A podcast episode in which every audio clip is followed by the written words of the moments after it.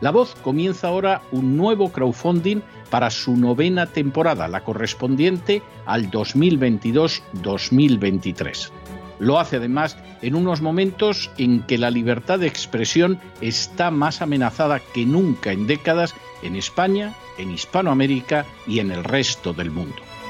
Una vez más, como en las temporadas anteriores, está en sus manos la conclusión o la continuidad del programa La Voz.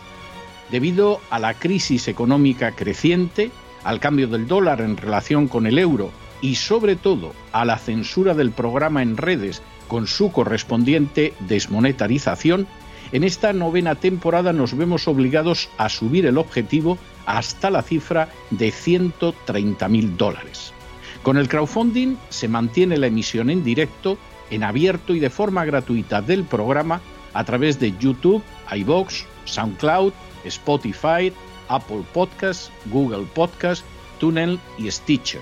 Además, por supuesto, de encesarvidal.tv. De hecho, es este crowdfunding el que permitirá poder seguir emitiendo en cesarvidal.tv, ya que sin la continuidad de la voz no puede haber continuidad de contenidos en ese canal televisivo. Si la voz, tras la conclusión de esta temporada, no pudiera regresar en el mes de octubre, quizá no sucedería algo tan grave. Una vez más, habría quedado de manifiesto como tantas veces a lo largo de la historia de las naciones hispanas, que para muchos es preferible quejarse, protestar o amargarse a enfrentarse de manera práctica con un problema concreto. No pasaría nada. La voz simplemente dejaría de emitirse por la sencilla razón de que no hay suficientes personas dispuestas a asumir el apoyo de su causa, que es la de la libertad y de la verdad la de la información independiente y la opinión rigurosa, la de la lucha contra las tiranías y contra aquellos proyectos que pretenden convertir en esclavos a los seres humanos. Si piensan que merece la pena seguir escuchando día a día la voz, son ustedes bienvenidos a la hora de contribuir al nuevo crowdfunding que permitirá que puedan escuchar este programa radiofónico una temporada más. Muchas muchas, muchas gracias por todo. God bless you. Que Dios los bendiga.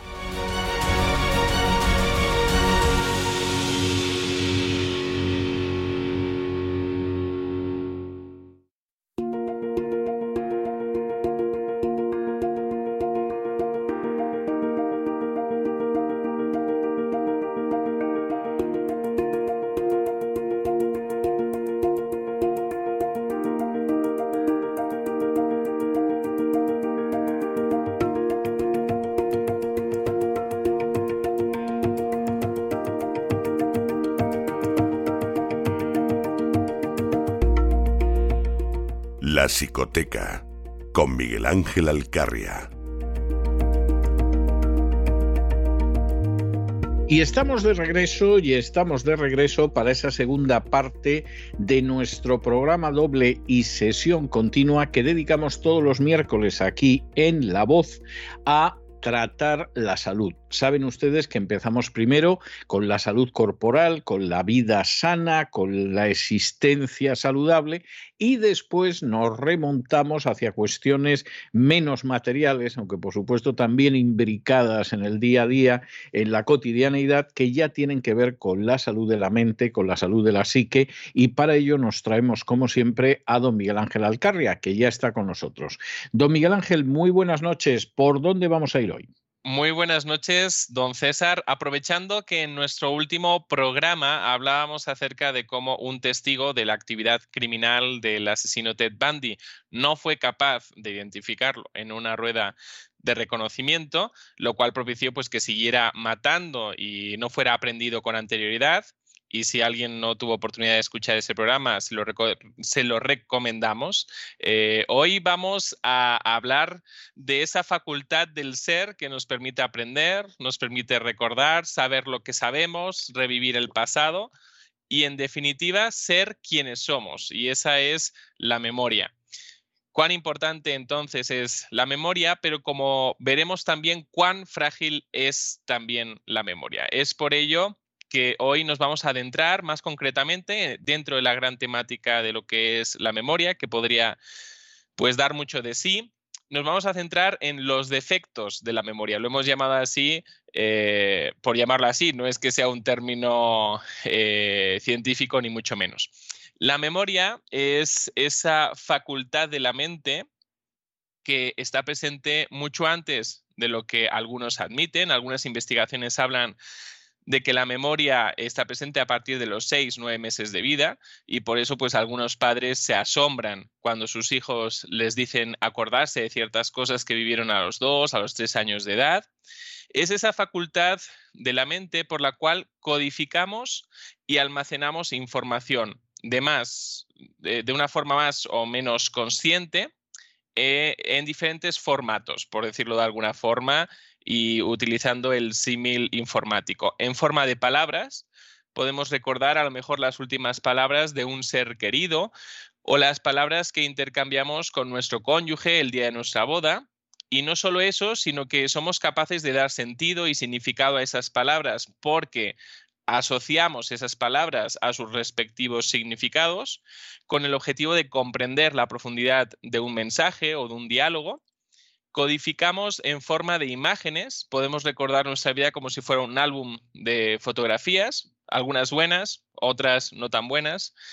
Y también podemos recordar detalles muy concretos de ciertos momentos vividos de forma gráfica, incluso como si fuera un episodio registrado por diferentes tomas fotográficas, como si fuera una de esas películas de cine antiguo, que tampoco no eran muy hiladas, ¿no? Algunas personas se basan en estas imágenes para recordar cómo volver a un lugar al que han sido llevados o para recordar cómo es el camino de vuelta, deshaciendo el camino realizado.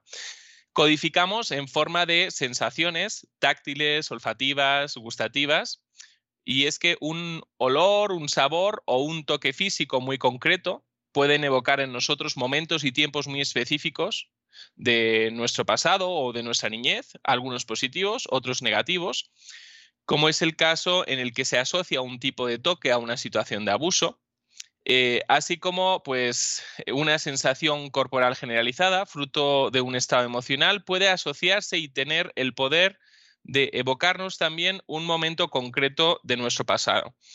Y también codificamos en forma de procedimientos o comportamientos automatizados. Por ejemplo, al encender un coche manual, eh, de forma automática pensamos, eh, más bien lo hacemos, eh, pisamos el embrague antes de introducir la marcha y esto pues también es aprendizaje y memoria. No solo codificamos y almacenamos la información, sino que también somos capaces de recuperar esa información permitiéndonos procesos tan complejos como el aprendizaje o la memoria de trabajo, de la cual ya hablamos en uno de nuestros programas anteriores, haciendo referencia a ella como ese tipo de memoria que nos permite operar y recordar lo que acabamos de hacer para seguir continuando con nuestra tarea. Y pusimos el ejemplo del cálculo matemático. Eh, en el cálculo matemático hacemos diferentes operaciones, pero tenemos que hilar la siguiente operación con la anterior. Y ahí es donde eh, hacemos uso de esta memoria de trabajo. Y es la memoria la que nos permite configurar, no, solamente nos permite eh, aprender, sino nos permite configurar elementos tan profundos e insondables como son nuestra identidad, el quiénes somos. Por esta razón, las personas que sufren de amnesia retrógrada, que es la amnesia que todos conocemos y que habitualmente vemos en las películas, en la que eh, la persona pierde los recuerdos del pasado, se ven afectados en este sentido dependiendo de la envergadura de, esa amnesia.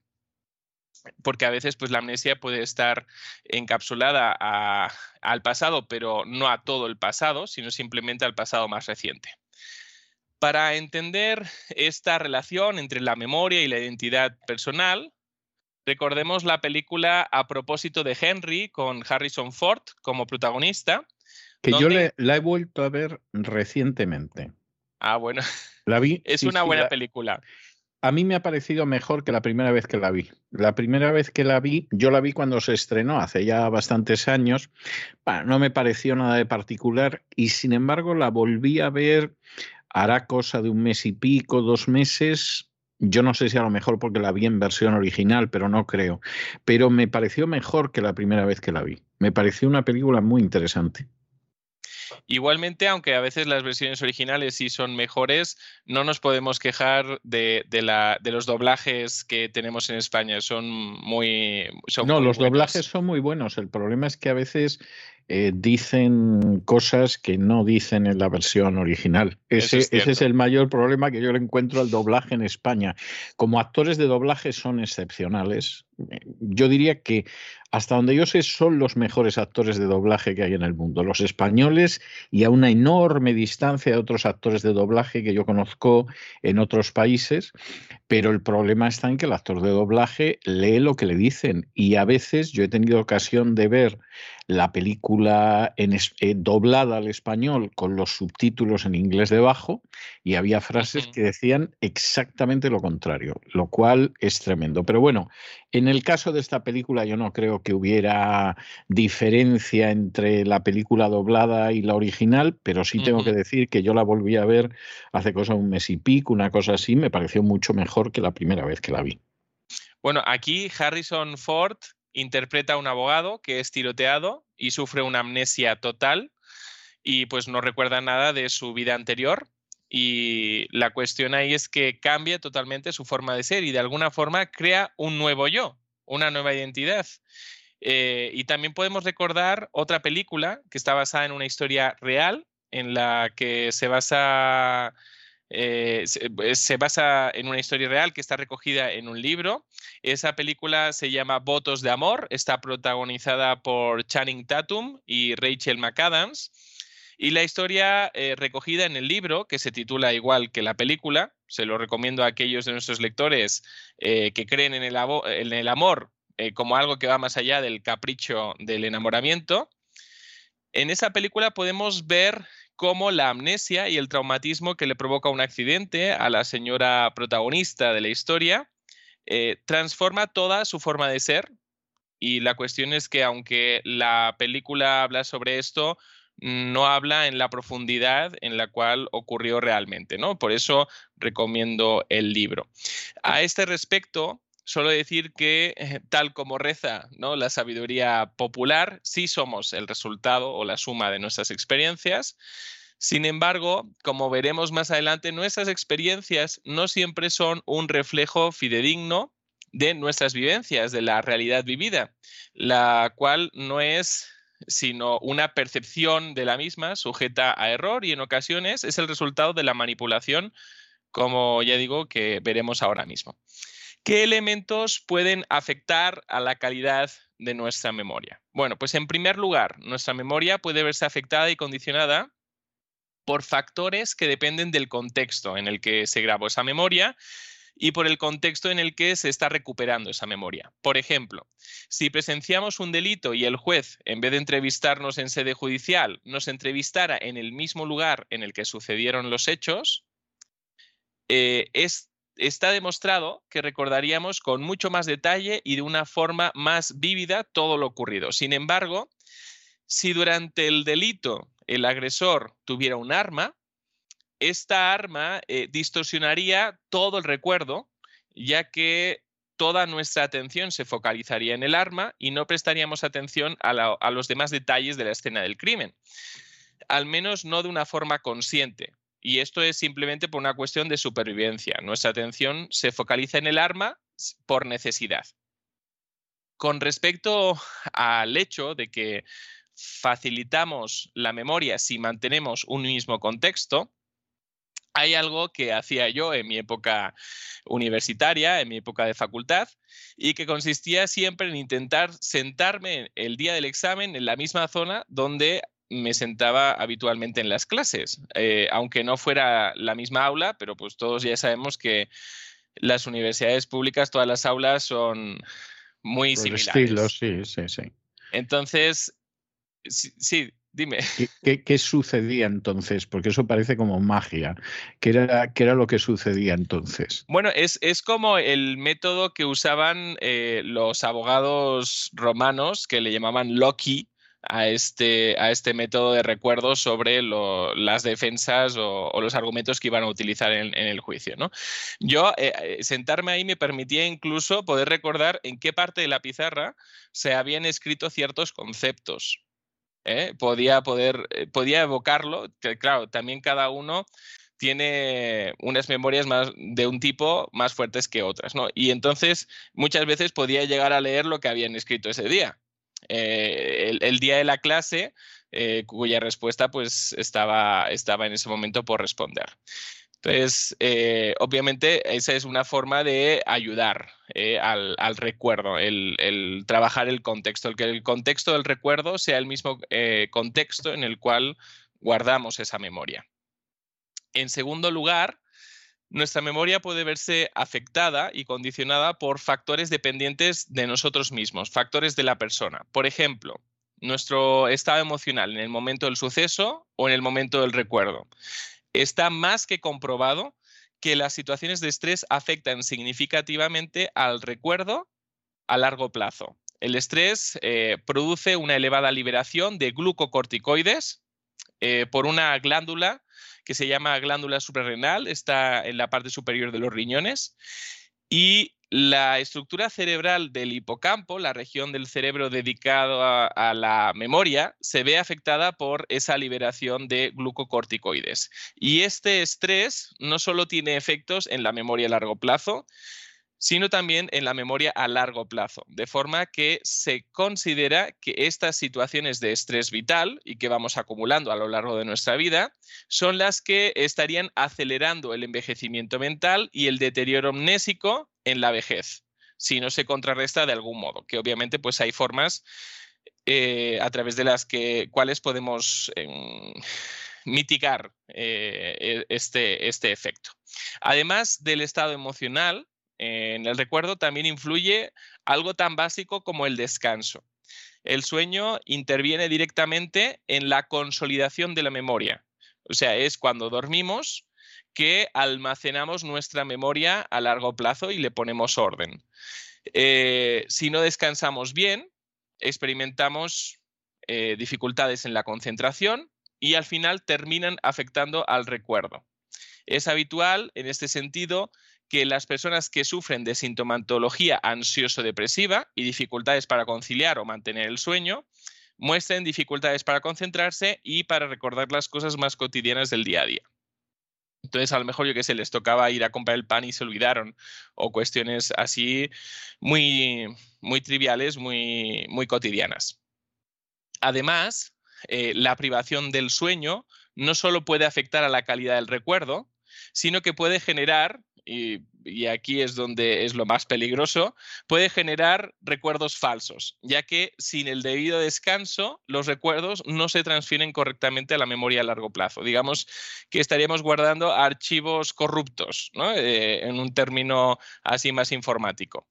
De este modo, como podemos ver, aunque las personas suelen pensar que la memoria es algo sólido, es algo estable, constante, que funciona como un disco duro, los mecanismos que intervienen en la memoria son dinámicos y pueden afectar directamente en el recuerdo creando falsas memorias. Por ejemplo, si el otro día estuvo usted en la consulta del médico, pero estaba enfermo y muy cansado porque no pudo dormir nada el día anterior y le piden que describa la sala de la consulta, muy seguramente eh, hablarán acerca de que había una camilla, un armario tipo botiquín, una papelera para desechos biológicos, una caja de guantes de látex, unos palillos de esos de madera para apartar la lengua y observar la garganta, pero puede que no haya observado nada de eso, sino que su memoria simplemente haya rellenado los huecos en base a lo que se espera encontrar en un consultorio médico.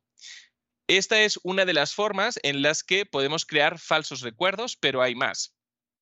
Por este motivo, pues podemos decir que nuestra memoria no siempre es lo fiable que nosotros pensamos. Y es así como podemos entender que este señor que había observado cómo se llevaba Ted Bundy a una de las muchachas en un parque nacional, no lo identificara en la rueda de reconocimiento. Otra de las formas en las que se ve afectada nuestra memoria es debido a la desinformación y la manipulación de la memoria. Cuando una persona, por ejemplo, es sometida a varios interrogatorios, lo cual es habitual cuando ha habido una situación de abuso o una agresión, la interrogará el, policía, el abogado, el juez, el psicólogo forense. Son eh, diferentes momentos en los cuales tiene que evocar el recuerdo de lo sucedido. La víctima, y está demostrado, terminará por modificar, aunque sea ligeramente, sus recuerdos de forma involuntaria. Y eso es debido a que cada vez que evocamos un recuerdo, lo reconstruimos y lo reconsolidamos en la memoria a largo plazo. O sea, lo extraemos, trabajamos con él y lo volvemos a guardar. Y en medio de este proceso hay diferentes factores que pueden influir y manipular el recuerdo. Por ejemplo, si el que interroga a, a, un testigo da por hecho un dato que intuye o que ha obtenido por parte de otro testigo, pero que la víctima no ha mencionado, o utiliza una palabra con una elevada connotación de significado, por ejemplo, usa verbos como manosear, golpear, colisionar, llevará a la víctima a modificar, a construir un recuerdo diferente sobre lo ocurrido al implantarse una idea sobre los hechos que en su mente que al final termina por consolidarse. Hay varios experimentos que ponen de manifiesto que si un testigo, eh, si a un testigo, supongamos, le preguntamos qué tono de azul eh, era el que tenía ese coche que atropelló a X persona, sin que esa persona nos haya dicho previamente que era azul, usando datos, como decíamos antes, que a lo mejor pues hemos obtenido por parte de otro testigo que se puede haber equivocado, le estaremos induciendo al testigo en cuestión la idea de un color que no tiene por qué ser el correcto. Y si después de preguntarle eh, a este mismo testigo a qué velocidad cree que colisionó un vehículo impactando contra otro en un accidente, le preguntamos si hubo cristales rotos, por haber utilizado palabras con un fuerte significado, tales como colisionar e impactar, seguramente nos dirá que sí los hubo, aunque no los hubiera o no los, o no, los hubiera visto. Además, eh, al usar este tipo de palabras, eh, este testigo evaluaría la situación como más grave de lo que fue y seguramente estimaría que la colisión fue a mucha más velocidad de lo que realmente fue. Esta es una muestra clara de cómo los recuerdos de nuestras experiencias pueden ser manipulados a través del lenguaje, desencadenando falsos recuerdos. Y este pues, es un factor que debemos tener en cuenta, sobre todo en el ámbito judicial. Pongamos un ejemplo práctico fuera del ámbito judicial y cercano en el tiempo. Eh, sobre todo con respecto al tema de cómo la desinformación manipula el recuerdo de aquellas memorias que son maleables. En este caso, vamos a hablar de la memoria colectiva. El otro día, Pedro Sánchez, en la sexta, dijo que el confinamiento no existió finalmente, sino solo fases de desescalada, minimizando así, de este modo, el encierro esta manipulación del lenguaje, que no es al azar, sino que hay profesionales detrás eh, de esta manipulación. Hay psicólogos eh, sociales muchas veces que trabajan para eh, políticos de alto rango tiene el objetivo de manipular la memoria colectiva de la población. Hay personas que jamás podrán borrar de sus mentes el encierro porque lo vivieron de una forma muy traumática, pero hay otras personas que sí son más susceptibles de que el relato cambie su percepción sobre lo vivido. Y es por eso que, bueno, pues ahora vimos también eh, esta ley sobre la memoria histórica que tiene también este propósito a mediano largo plazo, cambiar el relato y el recuerdo. De esta forma, una vez más vemos cómo la psicología, pues sí, está presente en todo lo que estamos viviendo y cómo es utilizada por el ente político para su beneficio. Otra manera en la que nuestro recuerdo se puede ver alterado es a través de las situaciones de trauma emocional. En general, cuanto más carga emocional tiene un evento o experiencia, ya sea una carga positiva o negativa, mejor se recuerda y esto es bueno cuando queremos recordar algo que nos ha sido agradable, ¿no? O el día de nuestro cumpleaños, una celebración o algo así, pero es algo totalmente incómodo cuando la memoria es dolorosa. El trauma, por la intensidad de la emoción, no solo atribuye una gravedad al suceso, en ocasiones mayor que la que se correspondería a la realidad, sino que arraiga el recuerdo de una forma muy profunda, produciendo un dolor en ocasiones difícilmente soportable y que afecta a nuestra vida cotidiana. Cualquier cosa, cualquier cosa puede ser traumatizada. Las personas eh, pueden recordar eh, diferentes cuestiones de su vida con una carga emocional muy fuerte. Por ejemplo, yo qué sé, las palabras que le repetía su padre o su madre eh, excesivamente punitivos a su hijo en la infancia, el momento de un accidente de tráfico o el momento pues, de un abuso o una agresión.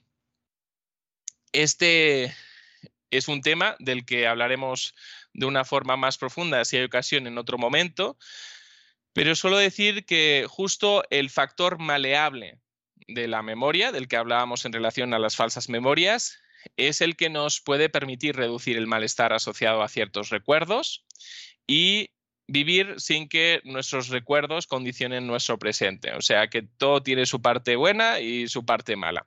Por último, otro de los factores que afectan a nuestra memoria es el deterioro de la misma, es la degradación o descomposición paulatina de los recuerdos debido al paso del tiempo. Si bien algunos creen que los recuerdos se van destruyendo conforme vamos envejeciendo y otros creen que simplemente los recuerdos se van debilitando o decaen por la interferencia con otros recuerdos similares que no nos permiten evocar una memoria limpia o fidedigna, otros, en base a la investigación realizada sobre los trastornos relacionados con el deterioro cognitivo, consideran, y esta es, yo diría, la teoría más acertada, que los recuerdos no desaparecen, sino que simplemente perdemos la llave para acceder a ellos, ya que pues las personas con Alzheimer, por ejemplo, son la muestra de que los recuerdos siguen ahí y en el caso de este tipo de dolencia vemos como eh, se van perdiendo las llaves a los recuerdos más recientes, pero se van recuperando las llaves a recuerdos más lejanos, mostrando así que estos recuerdos jamás dejaron de existir, simplemente perdieron el acceso a ellos. Para acabar, eh, porque pues no queremos que nuestros oyentes ahora se preocupen en demasía por su memoria. Solo vamos a dar unos pequeños consejos para cuidar de nuestra memoria, que no es más importante que cuidar de, todas las demás áreas de nuestra vida, pero hoy nos vamos a centrar en la memoria. Primero, comamos de una forma eh, saludable. Segundo, incorporemos a nuestra vida el ejercicio físico, aunque sea mínimo. O sea, hay personas que a lo mejor sufren, yo qué sé, de hernias discales o otro tipo de cuestiones que dificultan la movilidad. Un ejercicio mínimo y diario está demostrado que mejora nuestra capacidad de memoria a los 15 días de haber iniciado ese ejercicio. O sea que es algo eh, muy simple y que nos puede ayudar. Simplemente salir eh, un ratito a caminar todos los días. ¿no? Reduzcamos en la medida de lo posible el estrés en nuestra vida diaria. Hay a veces que tenemos situaciones de que podríamos denominar como de estrés gratuito, ¿no? Y pequeños cambios en nuestra vida y en cómo nos organizamos, pues nos pueden ayudar a mejorar eh, esta situación y nos pueden pues facilitar eh, desarrollarnos en nuestra vida de una forma más saludable. Descansemos bien, como decíamos, el descanso está directamente relacionado con la consolidación de la memoria y por tanto, si descansamos bien, no solamente vamos a estar mejor de estado de ánimo al día siguiente, sino que además eh, vamos a, poder eh, rejuvenecer en cuanto a nuestra memoria. Eh, estimulemos nuestro cerebro con ejercicios tan simples como la lectura. No hace falta tener una de esas mini consolas que se, que se utilizan hoy en día con juegos de habilidad eh, No hace falta. Eh, simplemente eh, realizando el ejercicio tan simple como la lectura, pues vamos a, a poder ejercitar nuestro cerebro y a ejercitar nuestra memoria. Además, también socialicemos, pues ya que el aislamiento afecta directamente en nuestro estado emocional y por tanto también en nuestra memoria. Como decíamos, nuestra memoria se ve afectada por nuestro estado emocional. Con esto, eh, don César, nos veríamos la semana que viene. En esta ocasión, como la semana que viene sería nuestro último programa antes de vacaciones, vamos a dejar la temática en incógnita para sorpresa de nuestros oyentes pero sí que les recomendamos pues que estén ahí conectados. Ahí va. Que no se lo pierdan. Bueno, bueno, me parece, me parece muy bien, está, está perfectamente. Yo coincido en el hecho de que cuando uno está descansado tiene menos fallos de memoria. Es decir, yo, yo noto perfectamente que si tengo cansancio acumulado, bueno, por olvidárseme, se me olvida hasta por qué me he levantado y a qué habitación iba. O sea que, que esa es la, la realidad y, efectivamente el descanso es muy importante. Y yo también creo que es muy importante todos esos ejercicios para mantener la mente despierta, ¿no? que no necesariamente me imagino que hay que hacer gimnasia mental, aunque yo tuve algún profesor en el bachillerato que insistía en ello, pero sí que hay que mantener de alguna manera con cierto movimiento esa masa que tenemos entre las orejas. O sea, eso es algo... La materia gris. La materia gris yo creo que es algo tremendamente importante y mm, yo suelo utilizar eh, ejercicios que no creo que, que se puedan recomendar a todo el mundo, porque a lo mejor es dedicarme a traducir de lenguas raras, o sea, cosas de este tipo, para que no se me oxide la mente, pero, pero estoy convencido de que la simple lectura, el prestar atención a lo que se lee, etcétera, es ya de por sí muy buena gimnasia. Y además a usted le encanta la lectura, además. Sí, sí, efectivamente. O sea, yo leo mucho todos los días y, efectivamente, vamos a ver, yo hay, hay una serie de, de ejercicios que practico hace mucho tiempo. Es decir, eh, por supuesto está la lectura, por supuesto está el estudio. Yo estudio todos los días. Yo estoy convencido de que al final no sé lo que retendré ni la utilidad que tendrá, pero sé que ese estudio hace que, mi mente se deteriore menos de lo que debería deteriorarse por el paso de los años. Eh, procuro traducir todos los días e incluso en algunas ocasiones de lenguas que me exijan más que simplemente leer y estar pasando al español lo que leo, ¿no? sino que, que, me exijan un, un, ejercicio que vaya más allá.